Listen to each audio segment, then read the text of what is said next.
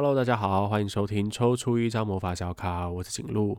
在上一集的节目播出之后呢，我把它分享到了我私人的脸书页面上面，果然就收到了各路好友四方大德，就所有善男信女们的一些回馈跟建议。那里面包当然包含有一些，比如说建议我怎么样节目可以做得更好。那也有一些朋友有在做 podcast 的前辈有跟我分享说器材可以怎么调整之类的。那另外一方面也有一些朋友是跟我一起讨论可以走做什么样主题，或者是接下来可以走什么样样的风格，那这些讨论其实我都觉得非常的感谢大家，因为至少自己做的东西有人在听的话，你会觉得整个成就感比较高。那这个接下来的内容我也会努力继续制作。但在这个讨论的过程里面呢，有一位朋友 C 提出一个问题，我觉得很有趣，所以我想来跟大家分享一下。因为上一集我的主题就是在讲说三种不应该再问塔罗师的问题，而第一种就是所谓的是非题。那这个朋友 C 就问到了，他就说，之前他在其他的塔罗书里面，其实有曾经看过针对是非题的牌阵，或者是应对是非题的方法。但是我在上一集的时候讲说，不要再问是非题了。那这两者之间的差异，是因为大家派系不一样嘛？就有点像是少林寺跟武当派的武功招式不同，所以大家的见解不同嘛。那其实我的想法是这样的，我觉得所谓的是非题啊，就算你不是问塔罗牌，你日常生活中随便问一个是非题，其实都很难回答。举例来讲，如果有一个朋友跑来问你说：“诶，你觉得我下半年会不会发大财？”那这个时候，你就会，你可能心里面衍生出来的第一个问题就是，请你定义一下什么叫做发大财，好吗？然后第二个你要问什么？下半年，下半年是哪一个时间区间，对不对？那你要怎么做才会发大财？你看，光是刚才的那个是非题，我就可以再延伸出来三个问题，而这三个问题就有可能去让我们本来没有搞清楚的一些细节、一些资讯，或者是一些。隐而未见的想望可以浮出水面，所以我会说是非题不是不能问，可是对于一个塔罗师来说，他要学会怎么样去解压缩这个是非题。而如果要成功解压缩这个是非题，就需要这个个案带更多的资讯来，然后才有办法了解的更多，也才有办法把这整个讨论深化，然后。一一解开那些模糊跟灰色的地带，那这个互动也会变得比较有意义一点。好，所以这是我的回应，希望有回答到这个朋友 C 的问题啦。那今天要讨论的主题呢，其实是我在听过目前 Podcast 里面，当然是中文的，目前中文的 Podcast 里面很多在讲占星的，然后很多人在讲塔罗或者所谓的命理。那我大概听过一轮之后，我就发现大家的主题很多都放在运势上面，比如说可能会告诉你说，接下来金星进入第几宫的朋友呢，你可能要注意到什么样的问题，类似像这种，都是那个占卜师本身在输出啊。可是好像很少讨论到你为什么要成为占卜师，或者是成为占卜师有什么样的一个好处啊。所以为了要吸引大家多多的学习塔罗，或者多多认识塔罗，所以我这一集要跟大家聊的是。成为塔罗师，或者是开始算塔罗之后，你可能可以慢慢培养自己的四大特质，然后这四大特质也会帮助你成为一个理想情人哦。怎么说？这个成为理想情人其实有很多种不同的要件啦。可是我刚好在做完今天的这个企划之后，就发现这四大特质其实还蛮能够让感情生活变得更润滑，或者是更滋养一点的。所以就来跟大家分享一下。第一个特质哦，这个也是我目前在所谓开启塔罗师模式当中，我觉得跟我本人的个性最不一样的一个地方，就是所谓的倾听的能力。哦，倾听其实还大家都觉得很简单，我就是安静下来听对方讲话就好了。可是以我个人的经验来说，我在开始学塔罗之前，其实是一个不太有耐心听别人讲话的人哦，就是那种诶，讲话到一半就觉得哦，我要打断你啊，或者是讲话到一半就开始岔题去讲别的东西，到现在都还是有一点这种状态。可是只要我开启那个开关，或者是日常生活当中有点像是要召唤剑气那样，我专注的进入那个状态之后，我就可以听对方一直讲，一直讲，一直讲。然后我会记得对对方说什么，然后我也会把重点放在他自己的处境上面。这两者有什么差别呢？呃，以下是我自己个人的观察。我觉得那一种讲到一半啊，就需要打断别人，或者是我相信你也遇过那种状况。只要你在某个领域里面待了够久，你听别人大概讲六成，你就可以预测到接下来整个事情的走向。里面出了什么问题呢？其实就是在对方还没有讲完的时候，你就觉得自己已经知道了。OK，这个知道了，其实会妨碍我们去全面的了解整个事情的发展。这种态度当然是有好处的。我说的是那种所谓我知道了的这种态度，其实它可以帮助我们省力，让我们用很简单、有点接近自动驾驶的方式去处理我们生活当中大部分的问题。可是塔罗占卜不一样，塔罗占卜必须要以个案为主。所以，如果个这个个案想要做出一些改变，这个个案想要做出一些调整，我们作为一个占卜师，最重要的就是要先听对方把话讲完，完完全全的去接纳他说出来的所有的东西。那这个这件事情，这个能力练习出来了之后，其实是有好处的。因为它可以帮助我们脱离那一种我知道了的这个魔咒哦。因为虽然我可能已经从他的故事里面猜到故事接下来要走的走向，但是里面有很多细节，就像旅行吧，就有人说你出去旅行走到终点好像都结束了，可是精彩的其实是旅途当中的画面，或者是你遭遇的很多琐碎的小事，都可以让这整个经验变得更加的生动。所以，所谓这个倾听的能力呢，可以帮助我们掌握更多的细节，可以帮助我们从所谓的主线剧情当中看出这个故事里面其他丰富的地方。然后，另外一方面，我相信很多人的问题，其实光是被别人好好的听见，就可以已经疗愈八成左右。他不见得真的需要你来给他什么样的建议，只要有人好好听他说话，哦，其实就是很有一个疗愈的效果了。所以，如果各位朋友们，你身边的另一半、你的亲朋好友，就是没有办法听别人讲话，讲到一半就要打断人家，或者是有那一种，因为他已经。看尽了世间的繁华，看尽沧海桑田，所以就觉得啊，人世间的事情不过也就是这样。开始有了这样的心态出现的话，说不定你可以建议他来玩一下塔罗牌。好，这个讨论的过程里面，其实可以让他好好的听别人把话说完，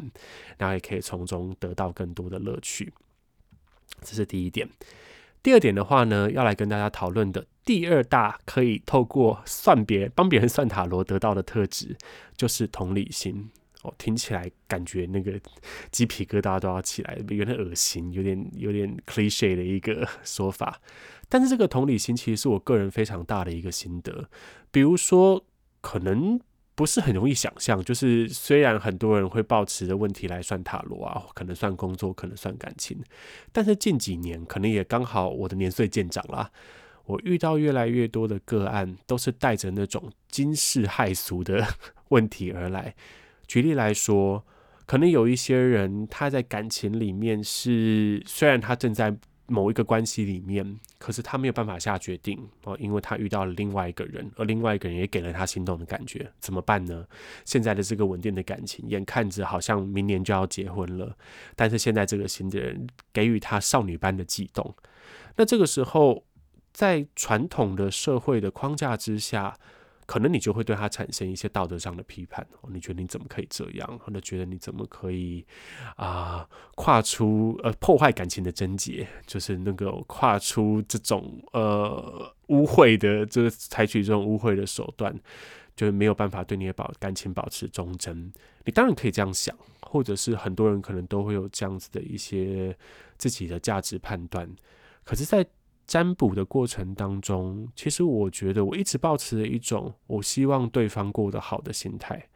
所以这个问题来的时候，我应该要问的不是我自己对他的这个行为有什么样道德的标准，而是先问他：那你觉得你在里面的感觉怎么样？比如说你快乐吗？比如说你现在是很痛苦吗？或者是你现在正在经历什么？而这些讨论有办法透过接下来的塔罗抽牌去帮助他去确定他自己的问题在哪里，那也可以让他有机会去做出关键性的决定，然后让他觉得不要再那么不舒服的一个决定。所以，呃，这个同理心是这样子的。并不是说这个人从此这个塔罗占卜师从此以后就变成一个没有道德底线的人，而是他可以知道别人的痛苦是真实的，他可以知道别人的悲伤是真实的，而不会先有一些先入为主的判断，也不会把这个判断展露出来。OK，这很重要，所以这是我觉得可以第二个练习出来的特质，所谓的同理心。所以当你的另一半对于你的痛苦都是采取一种这有什么好生气的？这有什么好伤心的？你看韩剧有什么好哭的？你知道，对你的所有的情绪、所有的经历，都有一种没有办法感同身受的状态的话，诶，可以请他来玩玩塔罗牌。这个讨论的过程里面呢，或者你跟他一起练习的过程里面，其实就有机会慢慢的培养出这种同理心出来。那接下来第三点，前面讲了第一个是倾听能力嘛，第二个是同理心，第三点我自己也觉得很重要，那也是我收获最大的一个部分，就是所谓的可以把片面的资讯整理成一长串故事的能力。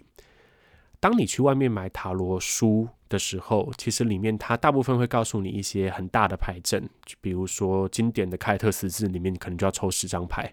那这个十张牌都有清楚的定义哦，过去、现在、未来的状况，然后可能有一些建议，你的潜意识、潜在的危险，然后你可以得到什么样的帮助，类似像这样子的十张牌，每一张牌就定位之后，你顺着它，有点像是排舞台剧一样。你顺着它的位置，其实你最终就可以说出一个很漂亮的故事。然后这个是很多初学者走到这一步之后就觉得差不多了。OK，其实大部分也是啦。这个说故事的方法可以去回应或者是解决大部分塔罗占卜想要解决的问题。但是就长期来说，各位可能也会发现，同样的一个牌阵，有些人说出来的故事就是。很冗长，乱七八糟，然后你不知道他在讲什么。然后有一些人讲出来的故事，你就觉得可以深入你的心，有打中你想要聊的那个点，然后甚至可能有办法更进一步的帮助你去解决你想要解决的问题。那这个之间的差别就是功力所在。而随着你练习的牌组越来越多，练习的个案越来越多，这个把不同片面资讯串成故事的能力也会越来越强。那像到后期，我现在大部分一个塔罗牌阵，如果是要处理一个问题的话，差不多抽三张牌到四张牌就可以开始占卜了。那过程当中，我会随时因为对方的需求补抽。可是怎么样，三张牌，然后对应对方的前面的呃个案描述，然后你可以把整个故事说得好听，然后说到对方愿意听进去。这个其实就是我觉得在算塔罗牌过程当中得到的最大的收获。那所以，如果说，呃，对方是一个不听别人讲话，然后又没有同理心，然后你又觉得你在说的某一些话他听不懂的时候，OK，你看第三个，你可能给了一些暗示，然后你可能有一些啊、不一样的反应或者不一样的做事方法，可他完全没有发现，一点都不敏感，然后甚至没有办法把你散散发出来这些线索串成一个完整的讯息的时候呢，你就可以请他来玩玩看塔罗牌，就是把那个猪队友可以超度成。神队友的时刻就到了，而最后一个结合前面讲的三种特质，我觉得作为一个塔罗占卜师，或者是作为一个别人在遇到生涯中很大的问题，然后他愿意带着他的问题来找你的，作为这样的一个标的哦，我觉得。很大的一个收获，可以培养出来的特质，就是可以在对方彷徨无助的时候，引导他做出决定。然后这个我有一点难把它说成一个名词，可是我觉得有一点像是那个顾问。哈，顾问的重点不是在帮你做决定，然后顾问的重点不是在啊帮你决定接下来要往哪个方向去。他比较像是知道你现在的问题，知道你想要什么，然后知道你的害怕跟你的恐惧之后，可以告诉你怎么样趋吉避凶，然后你可以最后有那个力气跨出关键性的一步，脱离舒适圈。但是同一时间，你也知道做了这个决定之后，可能要付出什么代价。代价这两个字听起来很沉重，可是大部分我的个案都是没办法清楚的看到做出每一个决定的代价，所以才觉得很恐怖，才觉得三选一，选了那个一之后，我其他两个到底要怎么办呢？你知道，就是啊、不知道怎么样做出选择。而通常在塔罗的占卜之后呢，你除了可以帮助他们看见问题之外，最重要的是要告诉他们，你虽然做了这个决定之后，你可能会失去某些东西，可是这个东西你是心知肚明的。所以你不会觉得模糊，你不会觉得不清楚。这个个案会在很明确的知道自己想要的东西的每一个好处跟坏处之后，可以比较勇敢的、比较有所本的去做出决定。那这个是我觉得在这个过程当中很大的一个收获啦。那在日常生活中应用是什么呢？哦，我想这个就是所谓的第一世界难题。如果你晚餐不知道要吃什么的时候，你的亲朋好友如果有拥有这个占卜塔罗的能力的话，他就锻炼出一个能力，去告诉你说，嗯，那我们先来缩小范围好不好？你想吃饭还是吃面？好，开始从这个过程当中帮助你去做出决定。这个东西当然是开玩笑的，但是日常生活当中其实有更多更大的决定。如果你具备了上述的这四种特质，哦，就是所谓的倾听啊、同理心啊、把片面的资讯整合能力，还有可以引导做对方做出决定的能力的话，其实可以帮助你去解决很多不一样的问题。所以我前面讲的。成为一个塔罗师，可以锻炼这四种特质，也许它可以帮助你成为一个理想情人。但是下一步，也许这些东西可以帮助你成为一个好的上司、好的朋友、好的儿子女儿、好的爸爸妈妈，也说不定。OK，所以这个是我自己觉得很大的收获啦，分享给大家。那今天也差不多讨论到这边，就是跟大家讲一下说，我怎么样。看待我自己的这个经验，然后这个经验怎么样给我一些好的回馈，然后帮助我培养一些特质。然后我也要强调的是，这些特质并不是说你做了这件事情之后，你永远都会在这个状态里。就像我前面讲的，倾听的能力，我可能日常生活中还要持续的练习。可是当我有这个工具在手上的时候，我知道怎么使用它，我知道怎么开跟关。哦，那其实。也许可以对人生造成一些不一样的影响，也可以带来一些特别的结果。那在整个我们今天这一集的结束之前呢，我想先跟大家分享一下，我目前在我的粉丝专业塔罗长颈鹿上面有做一个活动，这个活动叫做颈鹿问世信箱啊。这个问世当然不是像宫庙里面那种问世啊，可是接下来在我的 podcast 节目里面呢，我会每一周抽出大概一到三位的朋友，我会来回答他的问题。而你要怎么样去投稿这个问题呢？我在我的粉丝专业上面有写，我的信箱是 giraffe，就是长颈鹿那个 giraffe dot 呃 tarot，就是颈鹿点塔罗，然后 at gmail dot com。那如果你不知道怎么拼的话，你可以到我的粉丝专业塔罗长颈鹿上面去看。那你只要投稿问题的话，就有机会被我抽到。那我就会在里面去抽牌，然后去。啊，在 Podcast 节目上面去回答你的问题，所以如果各位朋友有兴趣的话，也可以欢迎投稿，然后我都会在尽尽可能在 Podcast 节目上面回答大家。那今天的节目就到这边。如果大家有任何建议的话呢，都欢迎在我的脸书粉丝专业上面留言，或者也欢迎大家可以留在 Apple 的 Podcast 的评论区，然后让我知道。因为现在我终于获得了两个评论。就是这两个评论虽然都没有写字，但他们都是五星评论。我知道大家都是呵 呵五星吹捧吧，对不对？所以很感谢大家的留言。那如果你有任何的问题，然后或者是任何的建议的话，也都欢迎在这几个平台上面的人去告诉我，或者是你也可以私底下传讯息告诉我，也是没有问题的。那我们的今天节目就到这边，那大家下一集再见喽，拜拜。